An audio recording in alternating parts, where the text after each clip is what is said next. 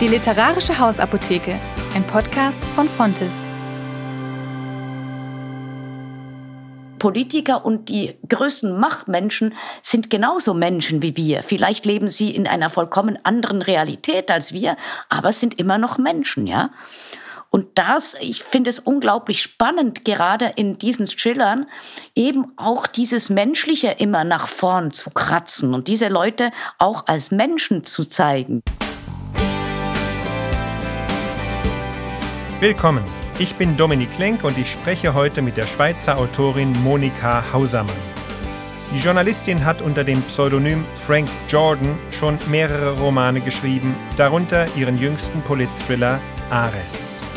Wir reden über politische Dynamiken in Europa, über Geheimagenten und Wildschweinjäger und wir hören einen Ausschnitt aus ihrem Buch.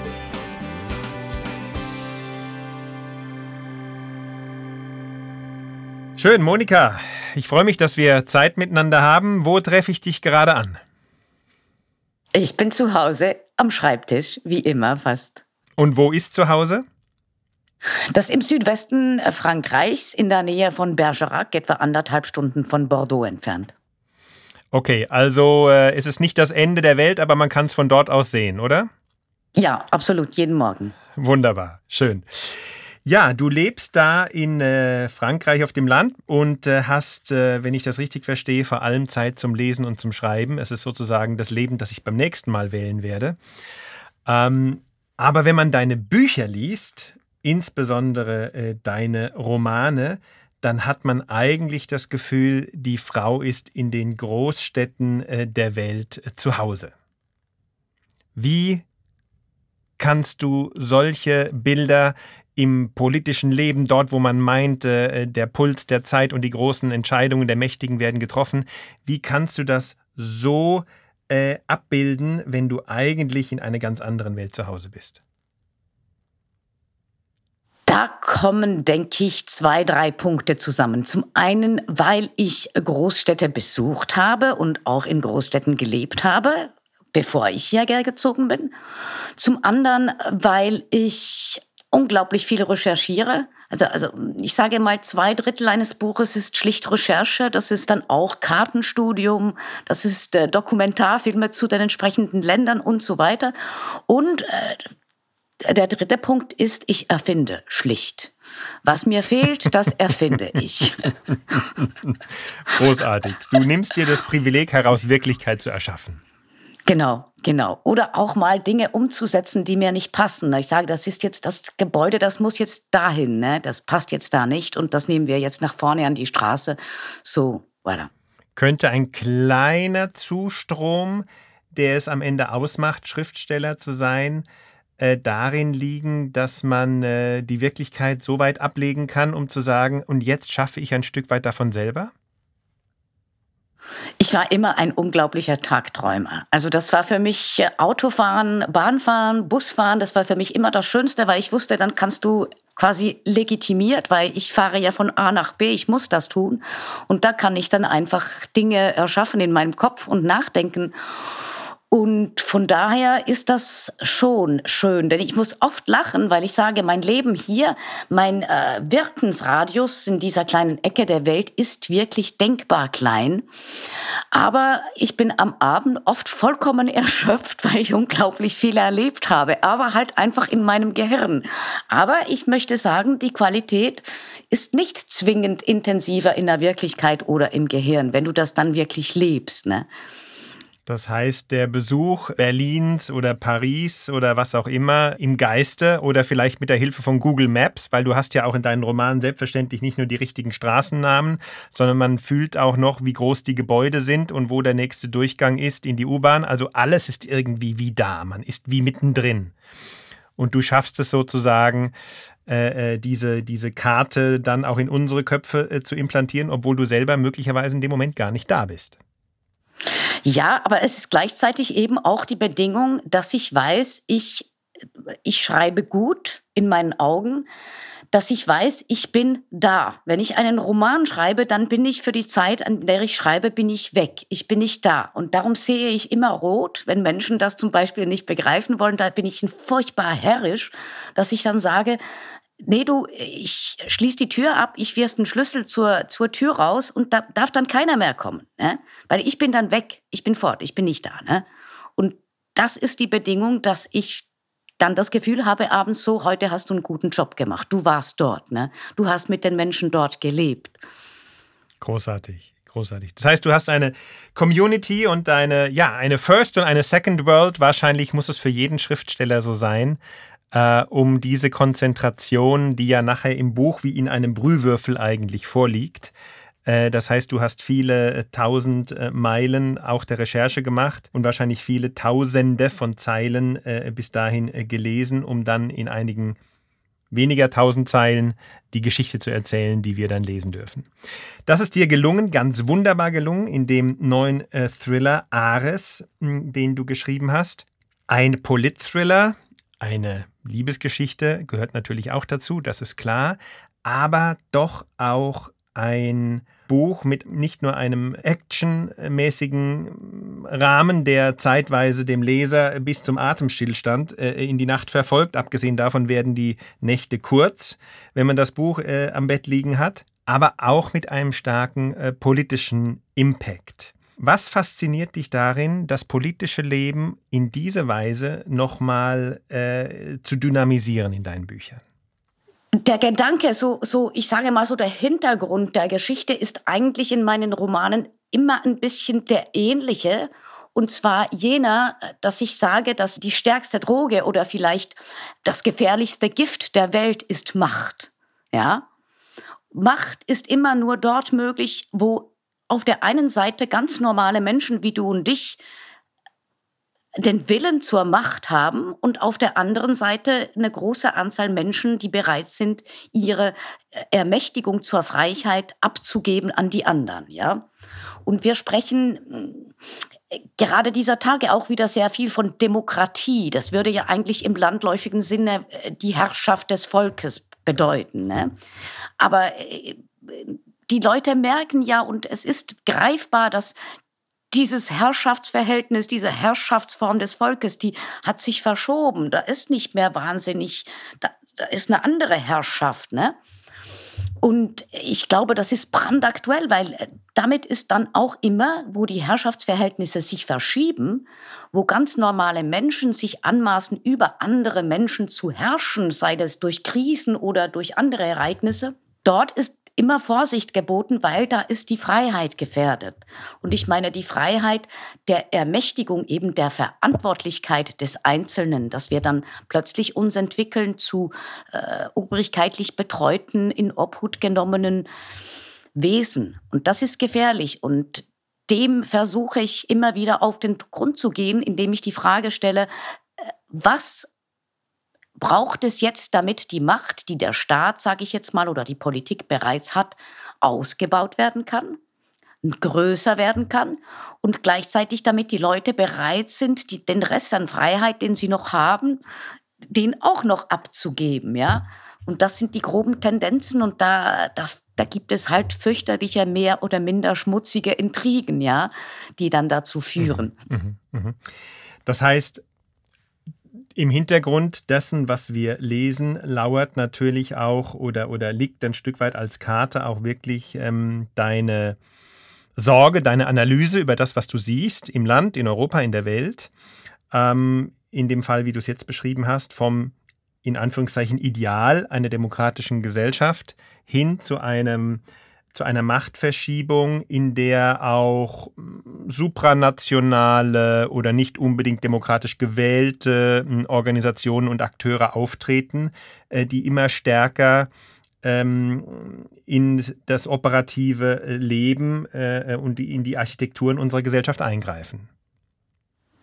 Unbedingt, ja. Wie gesagt, es ist so wie eine, eine Scherenbewegung. Herrschaft gibt es nur dort, wo Menschen bereit sind, sich beherrschen zu lassen, ja.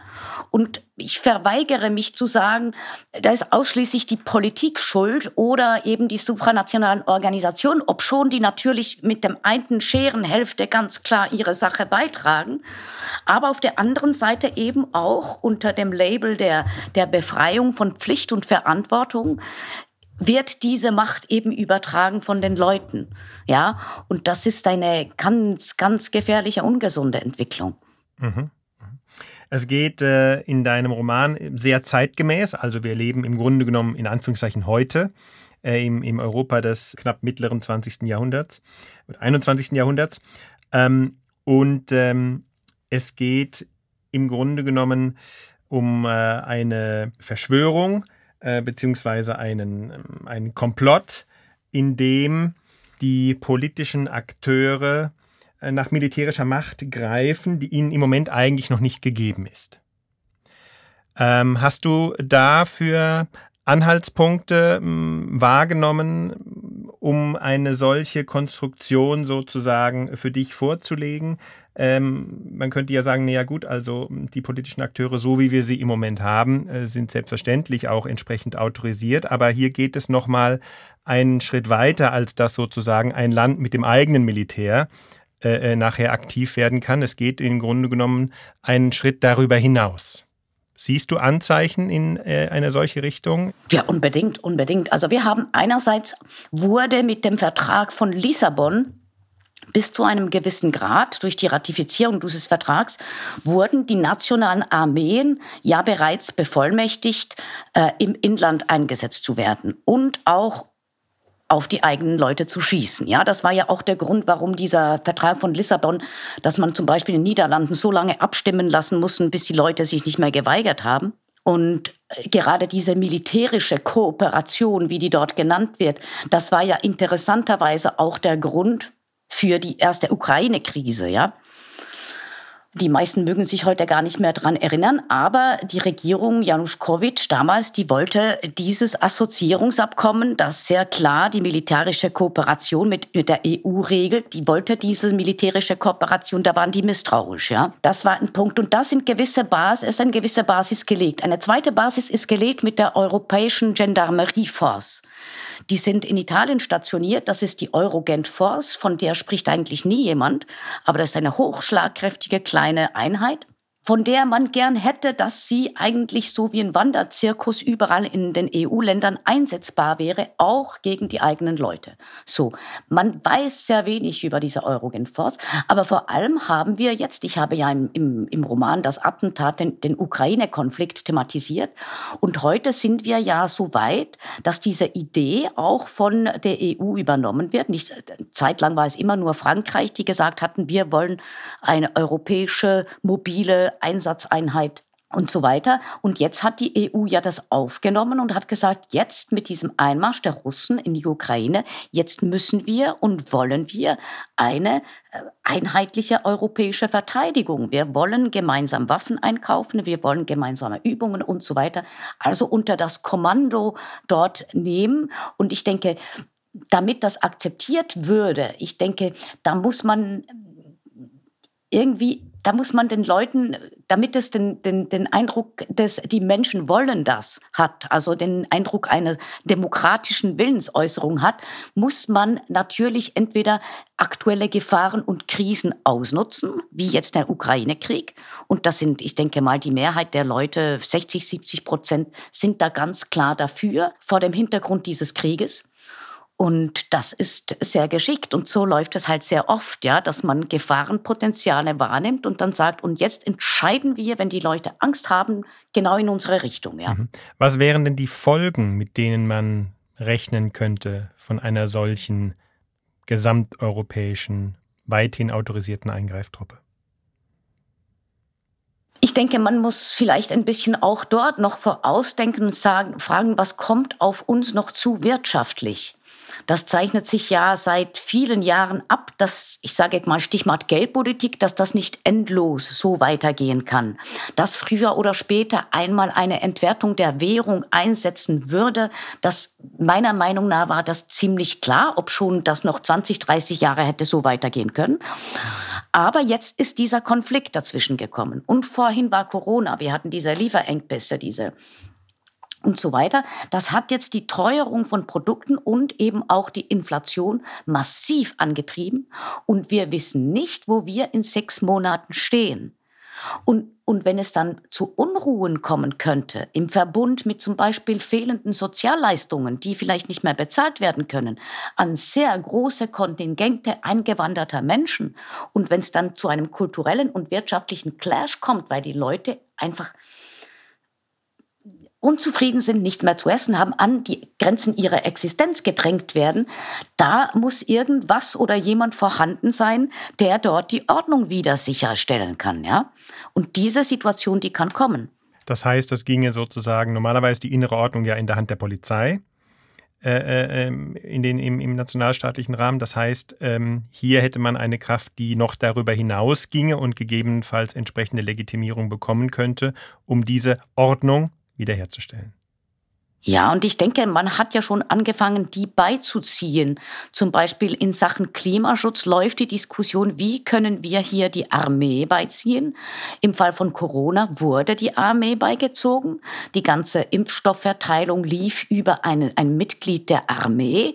Und das sind für mich so Zeichen, dass man die Armee in den Alltag zu implementieren versucht, als, als Helfer, als Sicherheit, ja, letzten Endes. Aber natürlich, äh, du hast vorhin das Wort Verschwörung gesagt. Ich, das sind natürlich alles äh, Hypothesen, ja. Das sind äh, Dinge, wo ich mir sage, es ist einfach noch denkbar. Und wenn ich mir die letzten 20 Jahre Politik ansehe, von der Einführung des Euro über die Finanzkrise bis zur sogenannten Migrationskrise und so weiter, da denke ich doch, heute bin ich so weit, dass ich sage, doch, es ist denkbar. Ja, aber ist natürlich letzten Endes ist das im, äh, alles noch im Fiktiven, ja. Und ich schreibe Romane und ich möchte Leute unterhalten. Mhm. Das ist wunderbar. Deine Romane haben trotzdem, das kann man, glaube ich, inzwischen sagen, äh, auch Züge, also prophetische Züge wäre wahrscheinlich zu viel gesagt, aber nicht wenige der Dinge, die du in deinen Romanen beschrieben hast, haben sich nachher auch im politischen Leben ein Stück weit in äh, die von dir angedachten äh, Richtungen weiterentwickelt, also dann im wirklichen Leben. Welche Art von Arbeit ist es, äh, mit der du dir versuchst, sozusagen eine Art Röntgenbild der Gegenwart zu verschaffen und dies dann im Grunde genommen in die Zukunft zu projizieren? Wie, wie machst du das? Wie arbeitest du? Wie gehst du vor? Ich mache eigentlich nichts anderes als die Entwicklung die man eben beobachten kann. Die verschiedenen Lebensbereiche, eben wie gesagt, da ist die Geldpolitik, da ist die Wirtschaft, da ist die gesellschaftliche und soziale Entwicklung, da ist die Entwicklung der Bildung und so weiter. Die verschiedenen Lebensbereiche, die sehe ich mir an in der, der letzten 50, äh, 60 Jahre bis heute. Und dann mache ich nichts anderes, als dass ich sage, okay, was ist die logische Fortsetzung dessen, was wir hier haben? Deshalb habe ich im 2018 der Roman Das Attentat, der handelt von einem, einer Viruspandemie. Ne? Das war dann auf Europa beschränkt dort. Und, und heute frage ich mich, okay, was braucht es? Jetzt haben wir hatten Corona. Es gab wirklich neue Gesetze, die den Regierungen fast weltweit mehr Macht einräumten. Also das heißt, diese Macht hat sich vergrößert was ist der nächste Schritt, was ist das nächste Angebot, das die Regierungen den Bürgern machen werden und das so schön und gut daherkommt und das im Grunde nichts anderes bedeutet aus einem weiteren Machtausbau. Und das denke ich dann weiter und da sehe ich ganz klar vor mir, in welche Richtung das das läuft, ja. Ich möchte jetzt nicht allzu viel darüber sprechen, weil sonst spoilere ich. Richtig. Du, und zwar spoilerst du den Roman, über den wir heute sprechen. Das ist nicht das Attentat, das ist Ares. Ares ist eigentlich ein alter Kriegsgott. Ist das richtig? Ja, das ist ein, aus der griechischen Mythologie ist das ein, ein der Gott des Kriegs und der Verheerung. Und gleichzeitig steht eben Ares in dem Buch auch für äh, ein Projekt, ein geheimes Regierungsprojekt, EU-Projekt, aber nicht allein EU-Projekt, weil ich denke eben auch, die Sphäre der hohen Politik, die hält längst nicht mehr an den Grenzen von Nationalstaaten an. Also ich glaube, das sind Leute, die denken nicht mehr so wie der Gemeinderat oder wie du und ich, über äh, die Schweiz und Deutschland und so weiter nach, sicher auch noch. Aber das, da finden, sehr viel findet hinter einem Vorhang statt, denke ich, an Gesprächen und an Plänen und Strategien, die nicht an nationalen Grenzen Halt machen. Mhm. Mhm.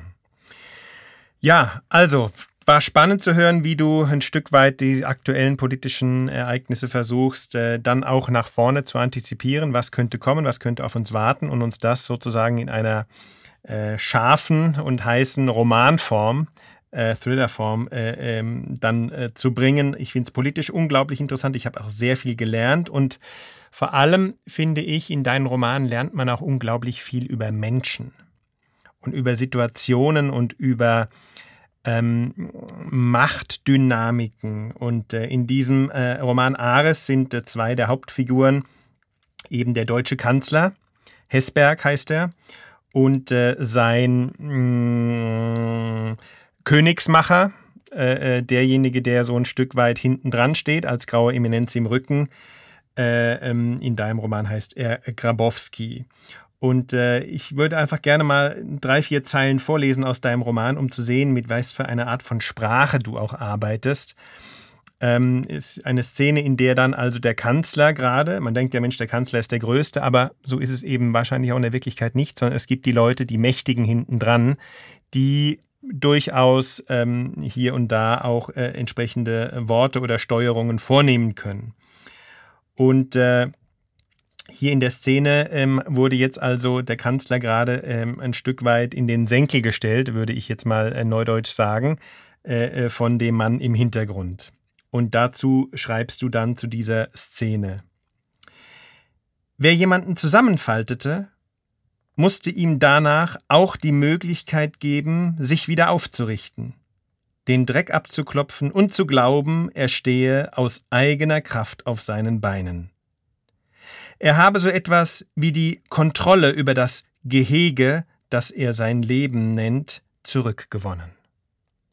Ich finde diese Zeilen jetzt unfassbar, weil es ist ein, erstens ist es wahnsinnig dicht, zweitens ist es sozusagen äh, äh, von der Psychodynamik, äh, die abläuft ähm, oder ablaufen kann in solchen Momenten. Das hast du unfassbar gut eingefangen. Und dieser Satz, man muss ihm das Gefühl geben, er habe die Kontrolle über das Gehege, das er sein Leben nennt, zurückgewonnen. Da dachte ich eigentlich, wow, das ist äh, eigentlich ein Satz, mit dem kannst du einen Tag verbringen, weil wahrscheinlich haben wir alle irgendwie ein Gehege, das wir unser Leben nennen. Und die Frage ist nur, wer steckt es eigentlich ab und wie bewegen wir uns da drin? Genau, absolut. Absolut. Ja, das denke ich auch. Und deshalb ist es auch sehr schwierig, denke ich heute, Politiker und Menschen der Öffentlichkeit irgendwie einzuordnen. Weil ich denke, jeder Mensch auf jeder Lebensstufe in der, in der letzten Säuferkneipe gibt es genauso eine Hierarchie wie im EU-Parlament. Und jede Hierarchie hat ihre Superstars, ja. Hier in der Jägerszene zum Beispiel sind die Rockstars die Wildschweinjäger. Das sind so die Rockstars der Jägerszene, ja. Und das hast du überall, ne? Und überall steht irgendwie, gibt es Leute, die unter sich andere haben, die sie dann zusammenfalten können. Von dem her be bewegen wir uns schon jeder und es ist immer ein Irrtum und viele Leute haben so ein, wie soll ich sagen, ein so ein, ein, ein Bild von Politikern und Menschen, in, die viel Macht haben, jenseits von Gut und Böse. Die sind einfach quasi identisch mit ihrer Funktion. Und das sind für die für viele Leute nicht einfach Menschen wie du und dich mit ihren Sehnsüchten, mit Wünschen, mit Neigungen und Schwächen und Stärken. Und das ist auch der Grund, warum ich alle meine Protagonisten immer auch mag. In ihren ganz verrückten Abgründen, weil ich sage ja wem verdanke ich denn, dass nicht ich so bin? Ja, weil jeder von uns hat das in sich. Und Politiker und die größten Machtmenschen sind genauso Menschen wie wir. Vielleicht leben sie in einer vollkommen anderen Realität als wir, aber sind immer noch Menschen, ja. Und das, ich finde es unglaublich spannend, gerade in diesen Thrillern, eben auch dieses Menschliche immer nach vorn zu kratzen und diese Leute auch als Menschen zu zeigen, ja. Ja, das ist auch genauso. Also auch das Abgründige, auch das Böse hat irgendwie noch einen ähm, menschlichen Hauch äh, den man mitspürt, so wie du sagst. Eigentlich identifiziere ich mich mit allen äh, meinen Protagonisten. Äh, das spürt man auch und das zeigt auch äh, etwas von uns, äh, oder etwas von ihnen steckt auch in jedem von uns. Und zwar von den Guten und von den Bösen, von den Dunklen, von den Getriebenen. Genau. Und das finde ich äh, auch äh, unglaublich spannend. Das gelingt dir wirklich ganz großartig. Dein äh, Hauptprotagonist, ich könnte sagen, dein Held, ist ein äh, Mann aus dem Geheimdienst. Er heißt Karl Brun. Was macht ihn in besonderer Weise aus? Karl Brun ist so, wie soll ich sagen, der ist so ein zerrissenes Produkt. Auf der einen Seite ist der alte Schule, Mensch alter Schule, äh, mit äh, traditionellen Werten von Freiheit, von Verantwortung. Er möchte äh, die Schweiz bis zu einem gewissen Grad äh, nicht zurückkatapultieren äh, in alte sogenannte goldene Zeiten, aber zurück zu mehr Freiheit, ja. Und auf der anderen Seite ist er natürlich auch nicht blind für die Möglichkeiten des Heute und des, was, dessen, was man besser machen kann, ja. Und er ist ein unglaublicher Einzelgänger und wie viele Einzelgänger mit einer großen Sehnsucht ausgestattet, kein Einzelgänger zu sein. Aber das geht halt nicht, weil er nun mal ein Einzelgänger ist. Und äh, sein Team, seine Leute, die mir ja mittlerweile sehr ans Herz gewachsen sind, die sind ja alle ein bisschen gleich. Das ist so eine, äh, auf der einen Seite ist es eine, eine hundertprozentiges Vertrauen, das keine Vertraulichkeiten braucht. Und auf der einen anderen Seite ist es eben auch eine, Banden, eine Bande von Eco-Shootern. Das müssen sie auch sein in ihrem Beruf, ja. Und schon der Beruf des Geheimdienstagenten an sich ist ja ich meine, wenn dein Beruf Lügen und Täuschung und, und äh, Betrug, nicht Betrug zwingend, aber vor allem Lügen und Täuschung ist und auch Verrat, ja, dann lebst du äh, von der Tatsache und mit der Tatsache permanent, dass du in einer gefallenen Welt lebst. Sonst bräuchte es dich ja nicht. Und ich denke, das schafft in deinem Menschen, der ein bisschen weiter denkt als bis zur Nasenspitze, automatisch eine Zerrissenheit, weil er das einen Krieg kämpfen muss und das vielfach auch das Böse tun muss für das Gute. Ja. Mhm. Großartig. Also, Monika, ich kann dir nur sagen, ich habe unfassbar äh, äh, profitiert und diesen Roman mit großer Leidenschaft gelesen. Wir haben gehört, ähm, der Held Karl Brun, ein Stück ein Hüter der Freiheit, äh, der versucht, durch diese Zerrissenheiten hindurch heute zu wirken. Ähm, etwas von dir scheint da mit drin zu stecken und vielleicht auch etwas von uns allen. Ich danke dir ganz herzlich, dass du dir Zeit genommen hast und wir freuen uns, dass du weiterschreibst. Ich habe vielmals zu danken. Vielen Dank. Ciao. Danke, ciao. Das war der Podcast von Fontes. Bei akuter Bücherliebe empfehlen wir einen Besuch in unserem Onlineshop oder in deiner Lieblingsbuchhandlung. Bis zum nächsten Mal bei der literarischen Hausapotheke.